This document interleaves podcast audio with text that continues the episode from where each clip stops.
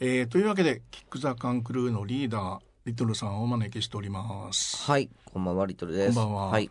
本名小島健二さん、そうなんですよ。はい。えー、5月4日にですね j コムホール八王子市民会館か、はい。ここで小島健二祭りっていう、ああそうですね。確かにそうだ。普通にこういうとこガッチリ名前出してますね。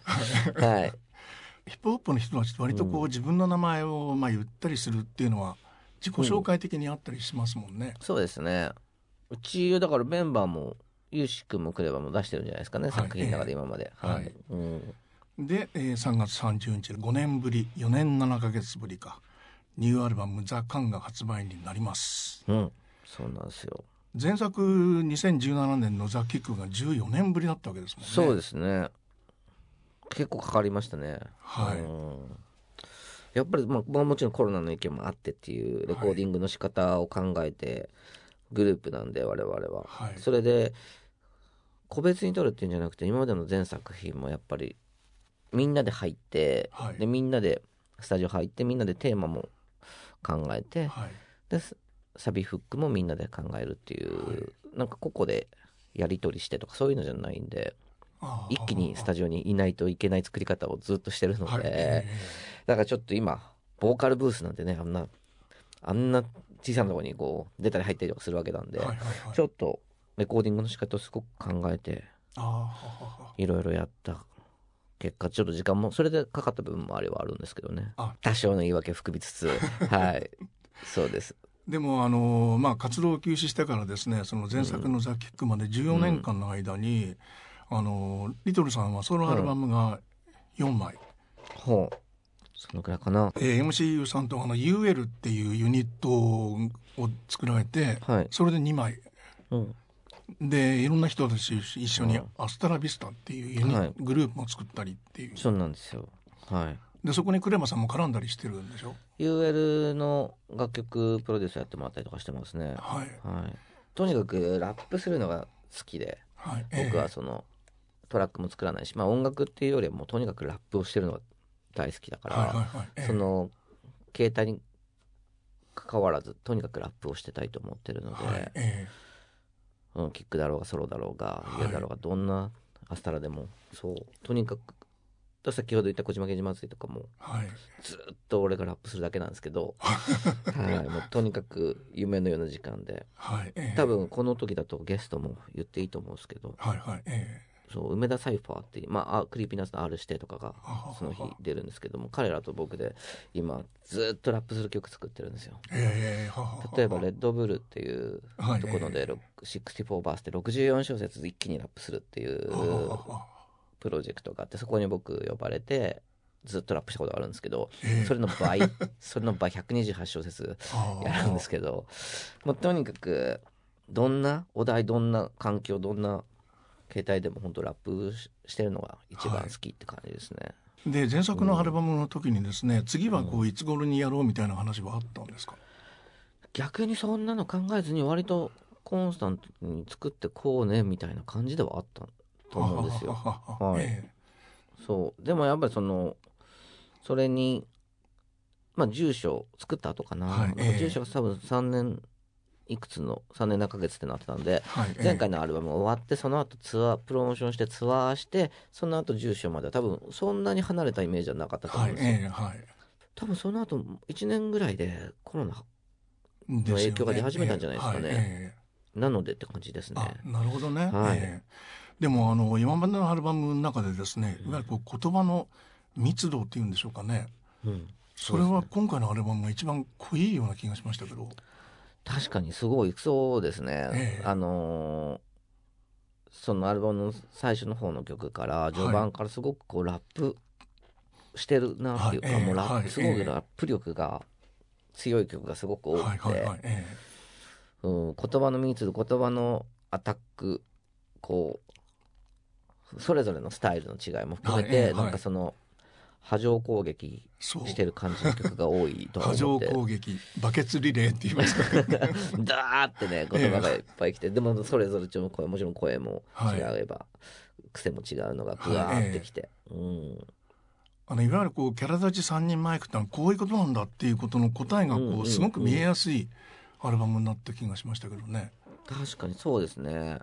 その少し前にあの配信まあこれのあのアルバムの発売にあ当たってって感じだかもしれんけどブーツっていうのがね、はい先行配信になってまして、ええ。でその前の岡村康之さんフューチャリングしたはい住所、ええはい。まあ、これも含めそこまでこう、うん、なんだろうなこのアルバムの序盤の曲とかに比べるとまだ優しいタイプの曲だと思うので、そこのイメージでいると全然違うアルバムですよね。アルバムを手にした時、聞いた時にはもうその前のイメージとはちょっと違うなっていう感じはしますすごく。あの、うんブーツをですねあのクラブクラブフェスの時にクレマさんが、いつなろうばみたいなものをやろうとしたんだっていうはい。冬なろうばでしたっけ、うんうん。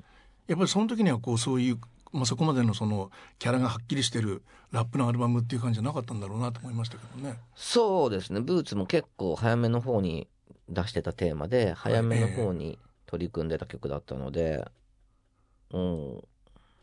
そうですね。ちょっとまあ勢いいい曲も取り始めてはいたけどはい。ええ。まあこういうアルバムに全体がなるなって時思っていた時ではなかったですね。あはい、それはこうどのぐらいの段階でこういうアルバムになるっていうふうに決まって見えてきたんですか、とやっぱほんアルバムの1曲目から3曲目はい。までを撮った時期が一緒だったんですけあどこの3曲が一緒なんだ、なるほどね。そのあたりでえも、あこれはこういう感じのスタートで始まるなって。あとねこれがある分そのこういう曲もあっていいかなっていうのも入れられるようになったりとか、はいはいはい。足りない要素みたいのがあんまりない感じで作れたというか、はい、ええ。うん。って感じでしたね。この「We Don't Get Down」もですね、そういうさっきのあの濃密なこうまあ、うん。切りもみのようなというんでしょうかね。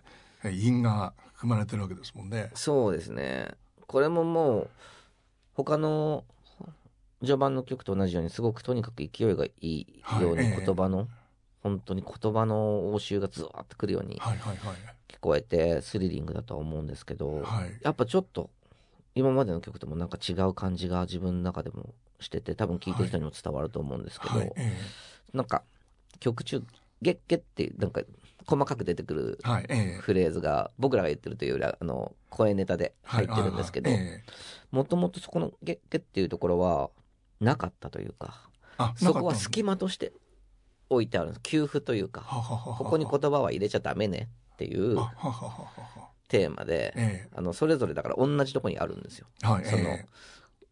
それぞれこの一小節目のここの何拍目には言葉を入れちゃダメねっていうルールで作ってるので、ルールで作ってるんですか？はい、それぞれあその、まあ、キャンバスにリリックを書いていくとしたら、はい。ここの部分は絶対に3人とも同じところ空いてる。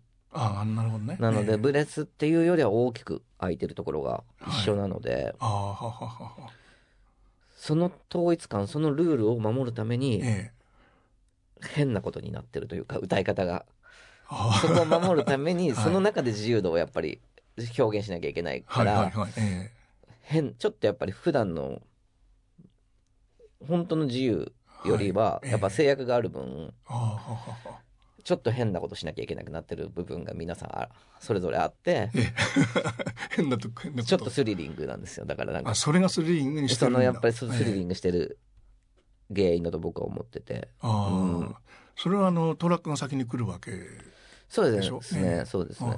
トラックの中ででそれぞれ決めていいっていう。はいえ例えば最初にクレバがここ作ってここを給付にしますねって言ってええ。えそれを渡されたらあここを開けて歌うんだなと思って作るじゃないですか、はいはいはいはい。よしじゃあ次は俺だなってなるわけですよ、ええ今度自分が給付を決めていい番になってでそれぞれ3人出し合ったんですけど、えで僕の開け方に合わせて2人が今度作るわけですよ。でちょっと意地悪なとこ開けたりとかしてええ。僕が一回一言だけ言ってその後に2泊休んで作ってねとかそういうえなんかあ。なんか簡単なことをやったらえ簡単に作ってくるだろうからええ。ちょっと意地悪な開け方をしたりとかして渡すとまたそれここスキルでこう だったらこんな乗せ方してくるよみたいなのが返ってくるとえやってきたなみたいな感じもするえし、えうん、すごくこうクリエイターとしてすごくスリリングなことをやっててそれがえ聞いてる時に多分普段とちょっと変なちちょっと違いがあるな歌い方違うなっていうのは少しずつ影響してると思うんですけどね。ああそのリトルさんのですねこのまあ、えー異次元なフローのこの異次元異次元がこう重なって一元になってったりですね、うんうんうん一連卓章がその下手くそへたくそうになったりですね、うんうん。アクションクラクションジャンクションみたいなこういうこの畳みかけ方、はいはい。これはこれがリトルなんだなと思ったりもしましたけど。ああダンス。はい。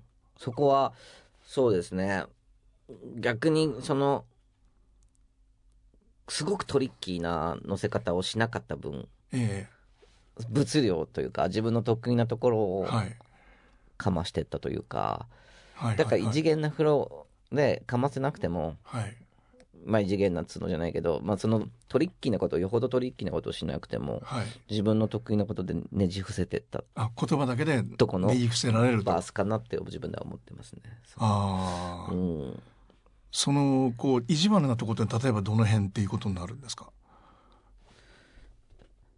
よのはい。的なや病んでる人を、はいはい。ええ。あのタンデムシートみたいなところあると思うんですけど、ね。えーって言ってからゲッゲなんですよ。ああなるほど。ええはい。ええ。他のだとゲッゲって言ってから例えば頭の入りに「トゥットゥって2拍開いてそっから歌い出すとかだったらまあまあできるじゃないですはいはいはい。かでも一言言ってから入んなきゃいけないからあの「でってできなよ」ってこう歌い出してそっからすぐ2拍開けなきゃいけないっていうあなあるほどね。のそれでかっこよくラップでできるのっていうかそういう意地悪な開け方をしてみて、うん、2人にお願いしてみたんですけどそれはもう普通になんとなく難なく返してきたんでええ。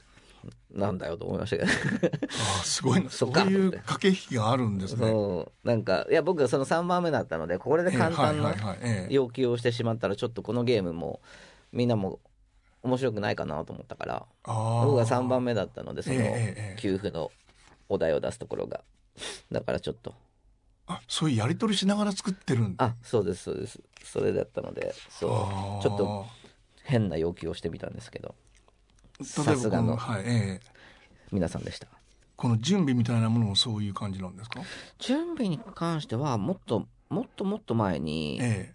ちょっと作ってたもう本当にコロナ禍全盛期ってとその時は思ってた、まあ、その後にもまだ来るんですけど、なので今はそのまあ準備してる時期かな、はい。その後のそのいろんなことが平気になってはい。そうこうやってこの今作ってるものがこう外に出せてはい。ライブができたりとかえそういう時に向けての、まあ、準備みたいなものかな。パーティーへの仕込みの時間だなとか、はいそんな話をしてて。でそれとはまた別にそのその頃の楽曲の中に割と学びっていうのがテーマにあって。え学び？ああなのでトライは無料とか、はいそうはい。はいいう、えまあ家上がってこうぜの中でもええ。もうちょっとそそこはもうテーマに上がってたので僕は少し入れてるんですけどそのある程度その学ぶっていうのがテーマに少しあったんですよ。えなんかか。うん、なんかどこまで全然言っていいと思うんですけどなんかもう最初は EP 作るみたいなイメージで最初作ってたのではいはいはいはい。6曲とかの。その時にあったテーマが学びっていう6曲ぐらいのコンパイルだったらそういうサブテーマがあってもいいかなっていうので作ってたので、それはそのやり取りの中で今度はじゃあこういうキーワードにしようとかうん、今度はこういうテーマにしようみたいな会話があるんですか？今まではあんまなかったんですけどね。あそのまあははは EP だったのもあったりとか、え予定が。え最初の、はいええはい。だからそのワンコンセプトとかである程度縛られなくて作れるじゃないですか、はいそれで一個のコンセプト作って十何曲。なんかそこに合わせなきゃいけなくなってくのも嫌だし。はいええまあだったのでそう。最初の何曲かは割とそういうサブテーマも持ってたっていう感じでええ準備はその学ぶってことと、はい。まあ、そのどっかにこう状況が変わって作品をリリースしてライブやっていく。はい。までのこの準備も学びの期間だから。とはいはいはい。えそういうテーマで作ってましたね。え。なるほどね、うん。あの準備の中にですねあのみこしの仕込みがあってですね。そうそうそうパこれあーティーの。これそうか下から読んでもそうかと思いましたけどね。そう。えー下からのみこしの仕込み。はい。みこしの仕込みですね。そうですね、ええはい。まあだからラップは言葉遊びの部分もあるので、はいはいはい。韻踏んでるのだけでもなく他の言葉遊びも一緒に入れとくことでよもっと楽しめると僕は思ってるんで、はい。えそうそう。いう解文。もう あの3文字のやつを解文って呼ぶのかも分かんないけど、はい、すごい簡単な解文を入れてみたり楽しんでるって感じですかね。うん。えでもあのハリーを声がこう、まあ、サンプリングされてたりですね。はファンキーモンキーベイビーズの加藤さんが参加してたり、い、うんやっぱりその八王子っていうこう一つのエリアが、うん。こうまあああいう人脈にもなってるんでしょうしそうですね。でもキックって、あのそういう意味ではバラバラでしょ？地域が。そうですね。東京の、まあ、山手線内の人下と町の人もいたりね、東西という感じですね。ええ。うん。東京っていうだから感覚がどのぐらいあるのか分かんないですけどね。あああ MC ぐらいはもしかしたらあるのかもしれないけど下町だから。はい。ええでもあのまあプレイグラウンドはですねそういう意味では本当に自分たちの遊び場なんでしょうけど。うんうん。プレイグラウンドはもうやっぱり僕らのいつでもこの関係高鬼からはそのフィールドだから公園っていう言い方をして、まあ、遊び場みたいな言い方で例えていくことが多いので、はい。ええ。ちょまあちょっと公園みたいなものをイメージしつつ自分らのシーンだったり音楽のシーンだったりクラブとかそういう自分たちがやってきた場所だったりの、はいええはい。そこの変化と自分たちの変化。はい。なんか距離感の違い。うん変わってきた距離感だったりとかそういうのもを歌ってるって感じですかね。このプレイグラウンドのあのリドルさんはこう、まあなんて言うんでしょうねあの最後に俺が出てってやるみたいな感じがあったじゃないですか。そうなんですかね。二人が優しい歌い方してるからかな、すごく。ああええはいこれ一番インパクトありますもんねね。なんかすごくこう、叙情的な曲として歌ってるから、なんですけど、でもテーマ的には、割とヒップホップの話とかも皆さんしてるし、えはいはいはいはい。だから、うん、僕としてはこういう感じだったんですけど。まあみんなそれぞれたまり場の記憶も違うんでしょうしね。うんうんうん。僕、そうですね。僕はその、だから今でもガンガンこう、クラブにいるし、クラブでライブもやってるから、はいはい。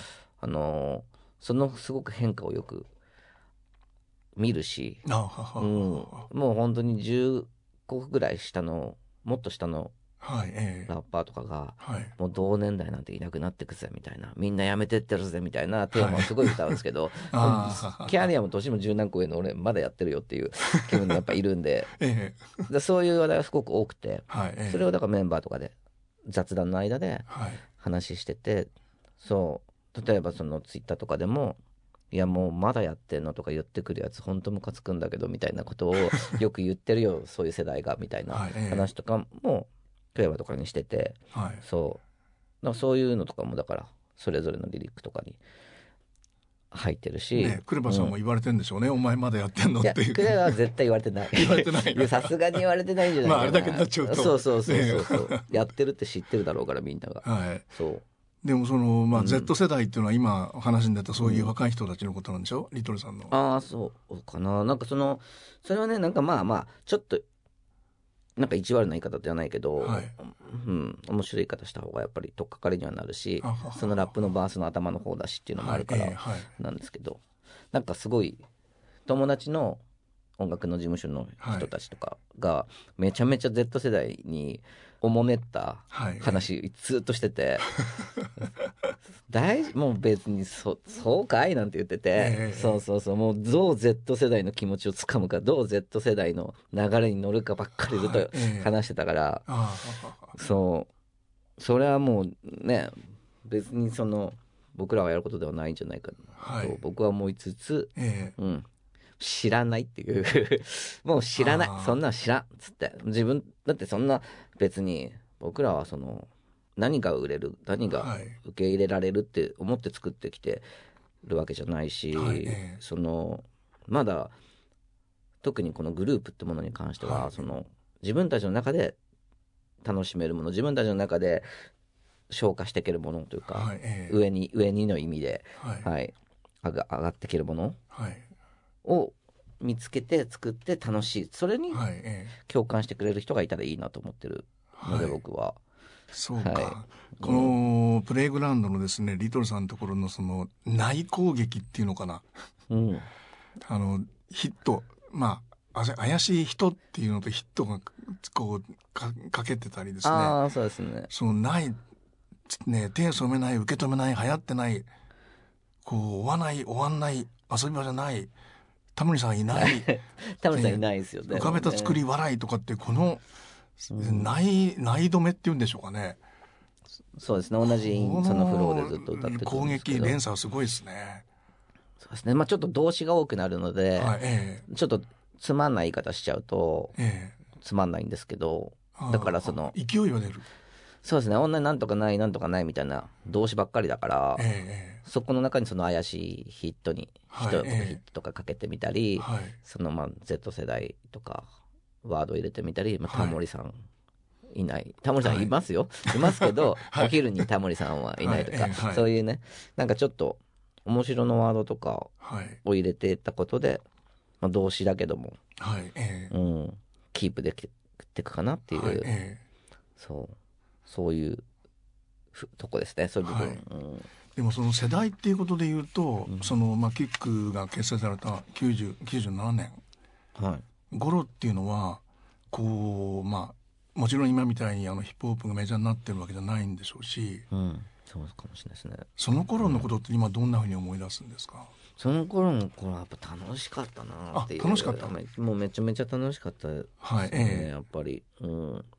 そのやっぱりみんなのものじゃないっはいえていうのもすごく贅沢な時間じゃないですか。そのはい最高のヒップホップが全みんなのものじゃないというか、はいはいはいはい。自分たちの共通言語になってて、ええ。それが自分たちの絆も深めるじゃないですか、はいやっぱり、えうん、そこもなんかだって俺たちしか知らないわけじゃないんですよ。そんなシンクロにし、本当に全世界でみんな同じようないくらでもいたんですけど、えはい今にえと比べるとやっぱりまだ少ないし、えはいえそれぞれが少し特別なものに触れてるって意識でいられたから、えはいこんなに最高なものを俺たちだけが知知ってて俺たちだけが楽しんでるって少しは今のよりはあったと思うんで。あなるほどね、うん。ええ。それはすごく最高で楽しい時間だったと思いますよやっぱり。その3人になっていった時のこう3人のあのまあ絆感っていうんでしょうかね、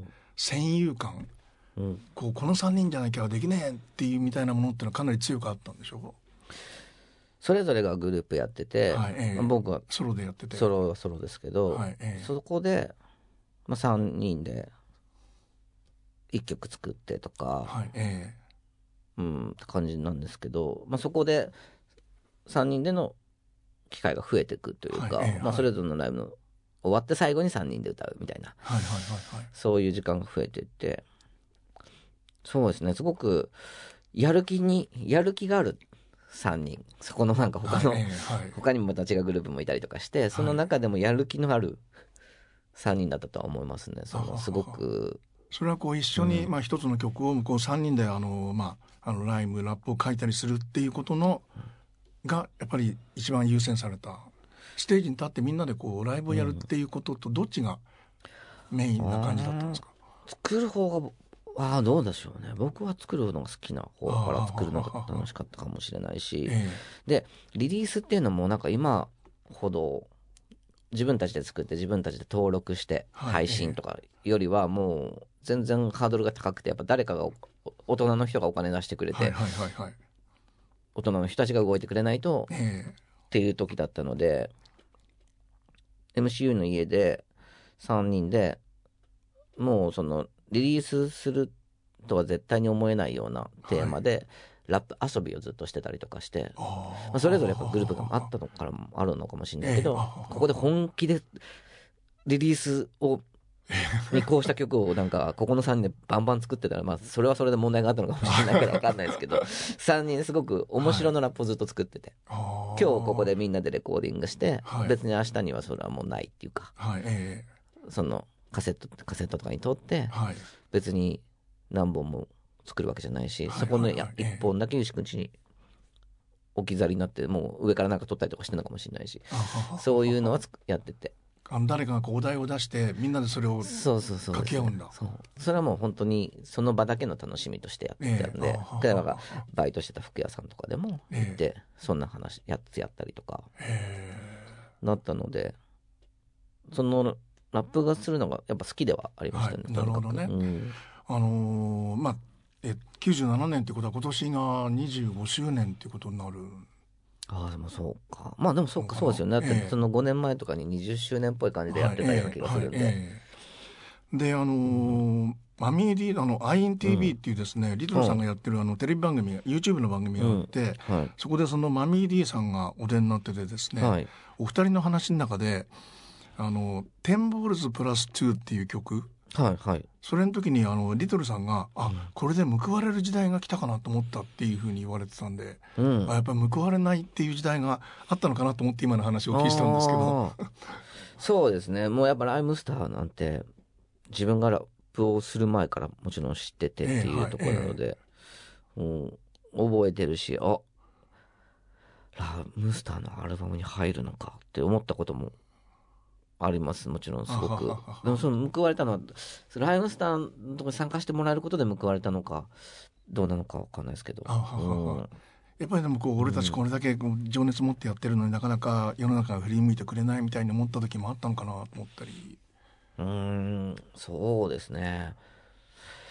ヒップホップは、ああ、でも、ヒップホップは常に、僕は割といい感じだったと思うんですよ。その、僕らの前も、その、はいえドラゴンアッシュだったりとか、えはいえジブラさんだったりとか、い。そういうとこでも日の目は見てたと思うし、えはいえ三品キャンプっていうのがあったりとかはい。で、規模は違えど、ある程度日の目は見てたと思うんですけど、えはいえその時にあんまりこう、日の目を見ない時期、こっち側にはあり、こっち側にはあったんで、その時は多少は思ったかな。でもやっぱり、その、僕的には、別にそんなに、広めようとか、はいみんなにみんながヒップホップ好きになって、はい。とか、なってほしいとか、あんまり思ったこともないというか、うん、自分が好きなヒップホップがそこにあればいいし、はいと思ってるんで。なるほどね、うん。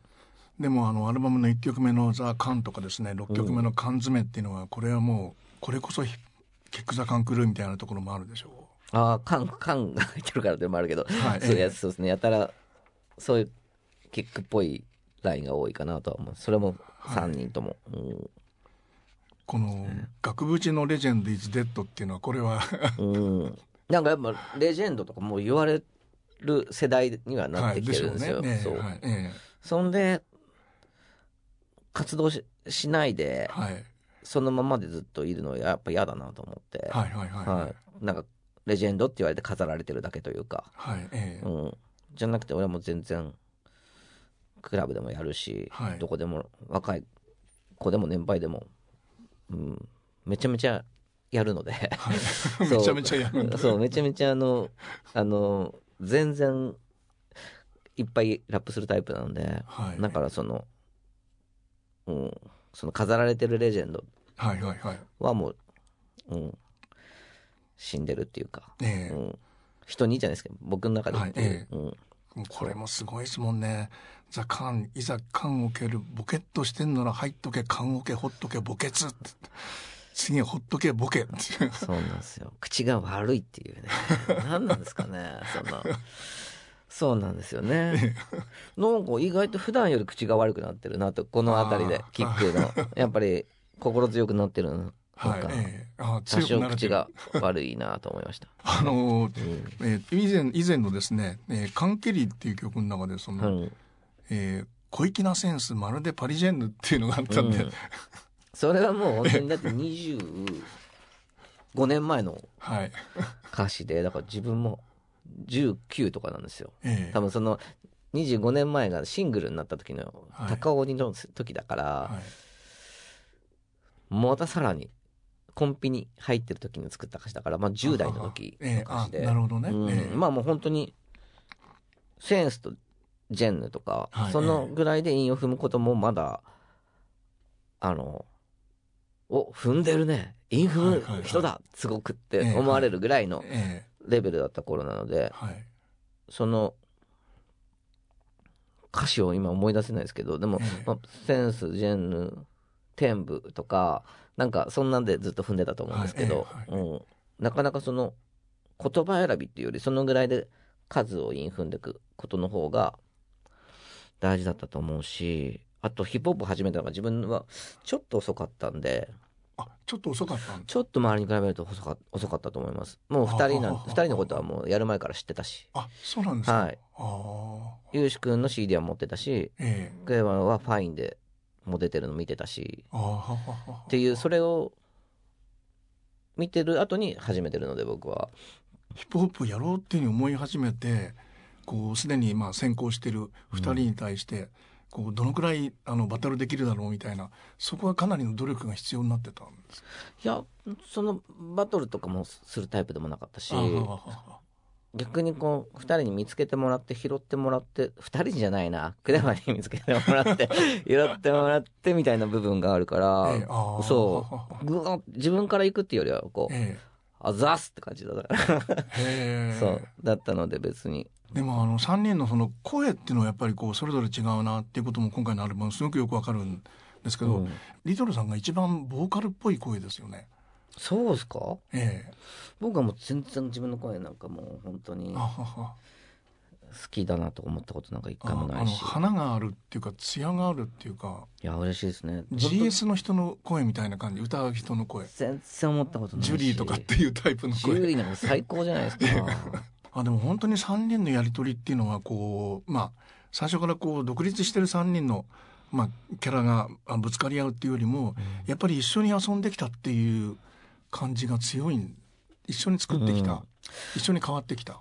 缶詰がその3人で缶に詰めるっていうのはまさにそういうことなんだろうなと思いましたけど、うん。これ結構終盤でレコーディングももうずっと週1週間に1回作ってたんです。レコーディングしてたんですよ。だから割とこうちょっと脳内マイク出てくるぐらいこはい、う1週間に1回レコーディングしてテーマ出してええ。その会ってない何日かの間に歌詞を作ってっていうはい。やり取りをしながらってやっていくのでそれが結構続いた最後の方だったのでこれが。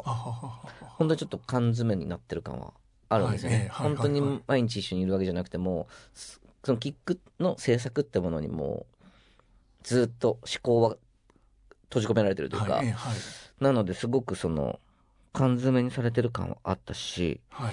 その昔本当にラップのことだけずっと考えてそれだけをずっとやれてた頃。はい。3人でずっと。はい。その時の感覚にはちょっと近くなりましたね。ああなるほどね。うん、ええ。でもあの歌詞を覚えるみたいなことじゃないボリューム文字量言葉の数があるわけですもんね、そうですね。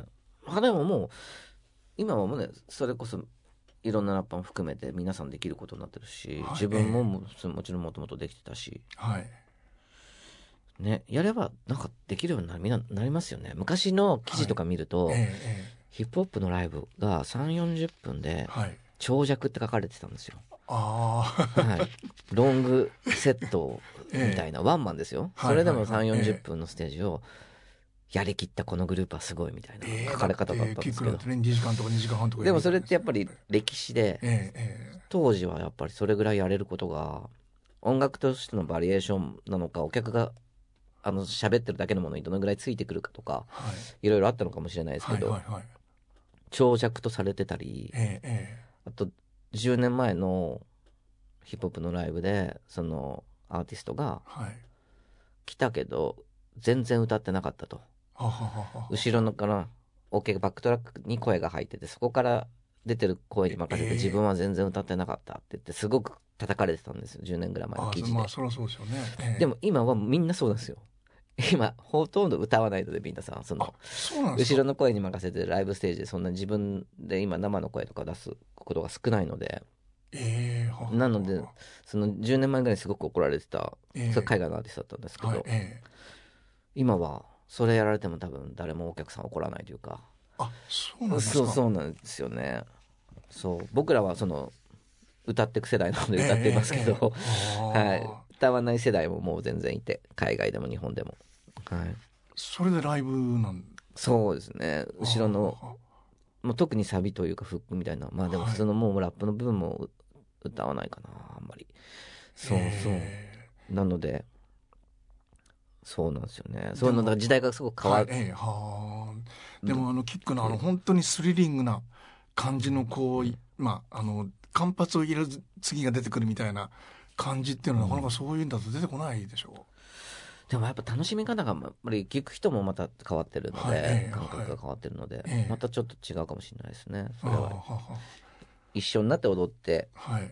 それでも歌わないでぼーっとしてるわけじゃないんですよ、はいはいはい。あの、えステージパフォーマンスはしてるのですごくおはい。客さん煽ったりとか、はい。そっちの方が盛り上がるタイプのお客さん。そっちの方が得意なアーティストがええ。今多いっていう、あですかね。あなるほどね、でもあの武道館の,、まあ、あの全員集合の時の武道館で本当に久々にこう再認拝拝見してですねいややっぱりこの3人の存在感うん、これはですごいなと思いましたもんね。スター性もあるし言葉がみんなこうまああの言葉に命かけてるみたいな感じが伝わってくるんですよね。いや嬉しいですねそのそれこそなんかなんか時代昔っぽい話ばっかりしちゃうとあれなんですけど、はいええそのネットもなかったし、はいはいはい。その自分たちのものに字幕とかはい。がつくことはない、ええ自分たちの作品だったりが、に字幕がつくなんてことはない時代だったので、はいええ。とにかくクラブとかでやるときにはい。言ってることが聞こえないと、はい。やっぱり何言ってるか分かんないと楽しんでもらえないと思ってたんで,、まあそうしょうね。ええ。だからやっぱりはっきりものを言うタイプのラッパーではあると思うしはいえ分かりやすくそのどこで韻を踏んでるんだみたいなはい。手の動きとかもするタイプの世代だとは思うんでええすよね。ええでもこれが字幕とかが今度あったりとかあと聞き慣れるある程度もうラップを聞き慣れてる世代だったりすると、はい。あんまりはっきり歌わない方が海外のアーティストっぽく聞こえたりもするじゃないですか。何言ってるか分かんない方が。そう。とかもあるし、ね。でもそっちの方がかっき耳障りがかっこいいとかどれが、どのタイプがはっきり言うタイプのラップが好きな人はそれが好きだしはい。あんまりはっきり日本語言われちゃうとなんかちょっとクールに聞こえないんだよなって人もいるだろうしっていうかちょっと幅は広がってるので。ええ。ですけどで僕らもがっちりこうがっちりしっかりと韻を踏んでしっかりと言葉が聞こえて、はい。ストーリーがあってそれをサビになって3人で歌って重厚な ものをぶつけてっていうい。ええタイプではありますね。そうこの「今こそ寄ってこい」のこのフューチャリングリオザ・スカイウォーカー &NG ヘッド。この人たちはそういう意味ではこうまあうん。本気で歌う人たちあでしょ？もうもうもうそうですね。同じ世代ちょっと年上ですけど、まあ、同じ世代というかのレゲエの2人ですけど、はいえもう本当に言葉の力でずっとずっと活躍してるレゲエの人ですね。えそう。もうだからすごいですよね。すこの5人でずっと歌うともうその、はい濃い熱いなんかもうエネルギーがやっぱすごいはいえですね。うん。しかもライミングっていう意味ですごく韻を踏むのが、レゲエの中でもすごく強いタイプのお二人なので、やっぱりそういういろんなタイプの人がいるんそうですね。ええあああすごくかっこいいと思います。もう純粋に、まあ、自分たちが不安っていうのもあるし、はいええその、今回のアルバム、特に他の曲も割と聴けるんですけど、自分でじ。はいでもこの曲はやっぱり、まあ、ゲストがいることも含めて、聴いててかっこいいなって純粋に思いますね。すごく、はい今こそ寄ってこい。えそういう意味ではこう3人のやるべきことっていうのはあのまあ当時、まあ、2000年代初めよりも今の方がやるべきこと多くなってるってことになりますかね。ですかね。なんか、すごく、いろんなヒップホップがあるからこそ、はいなんか自分たちで出来上がった時には、あ、すごくキックらしいはいはいはいヒップホップのものになってる。そしてキックらしいし、そしてヒップホップのものになってて、はいで、今の、その、いろんな、ブーンバップって僕らのタイプのヒップホップを言われたり、まあトラップっていうスタイルがあったり、いろんなヒップホップの中でもなんか自分たちのものになるなってすごく作り終わったと一曲一曲いつも思ってたんで。はいえこれもう本当に10年後でも20年後でもなんか割と自分たちが納得して作れたらはい。それにはもうなんかうん、あんまりその時の時代の風吹とか潮目みたいなのをあんまり意識しないでもはい。全然自分たちの音楽をやれてるのかもと。うん。一曲一曲出来上がるたびにちょっとそういう感覚になりました。あなのですごく最後の辺はもうなんか作るのも安心してえはいええ。まあこれはもうちょっとこれで2人がまた乗せてきたらもうそりゃはいいだろうなっていうはい。感じにはなってましたね。うん。ケイ君の最高傑作ができたっていう感じがあるでしょう。どうですかね最高お気に入り作はできたのお気に入り作ね。お気に入り作ね。それがだから世にどうなのかとか、はいええ。僕の中で自分たちの中では割とはい。うんいいねってなってるんで、ええ。うん、アルバムの最後はですね玄関と玄関とこの住所でまあで流れで終わってるんですが、このな終わり方っていうのは？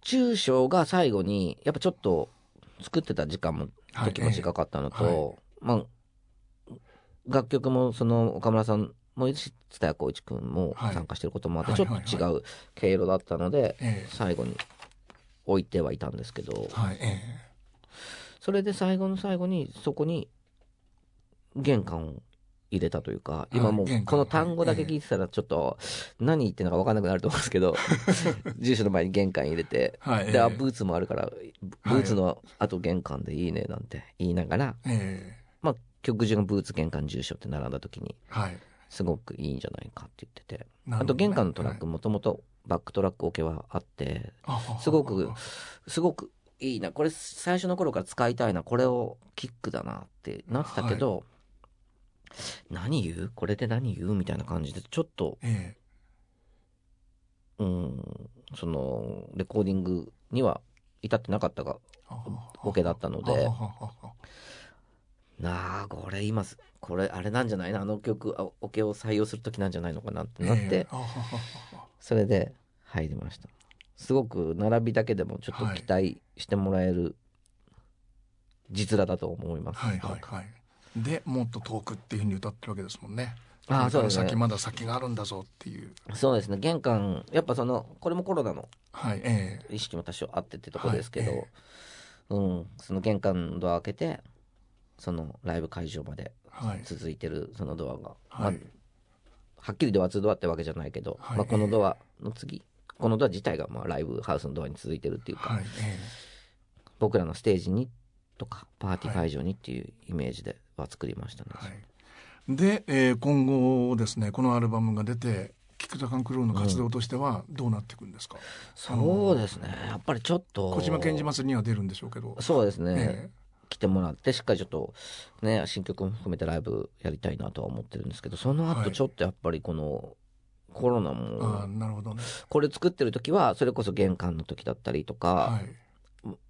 もうここからこれが出た時にはまあ多少その12月11月とかすごく少なかった時期だったので、はいええはい。落ち着いてた。うん、ええ。これ出てその後ツアーとかもやれるんじゃないかなんて言う思ってたしその本当に全国くまなくはい。結構小さな会場を僕らの方からみんなのとこにその回ったりとかははいええ。したいねっていうか、はい。そういう感覚ではいたんですけどね。それもそれでまた密になってしまうから難しいことなのかとかもあって、うんちょっと決められなくてなかなか。でもまあ本当にそういう気持はち、心持ちではいます、いこのアルバムはスリリングなライブになるだろうなと思いながら聞いておりました。ああそうですね、ええ。このもう前半のはい感じとかを畳みかけて、でしかもはいもともとあるその勢いある曲と混ぜ混ぜでやっていくはいと考えると、なかなかこうししかもそれがなんかちょっとね小さなライブハウスとかはい。バンバンやれたらすごいでしょうね。なかなかこう楽しい 楽しいですねはい。それは、うん。だから絶対やりたいからもう誰に頼めばいいかわからないですけど、はい。収まってほしいですねいろいろ。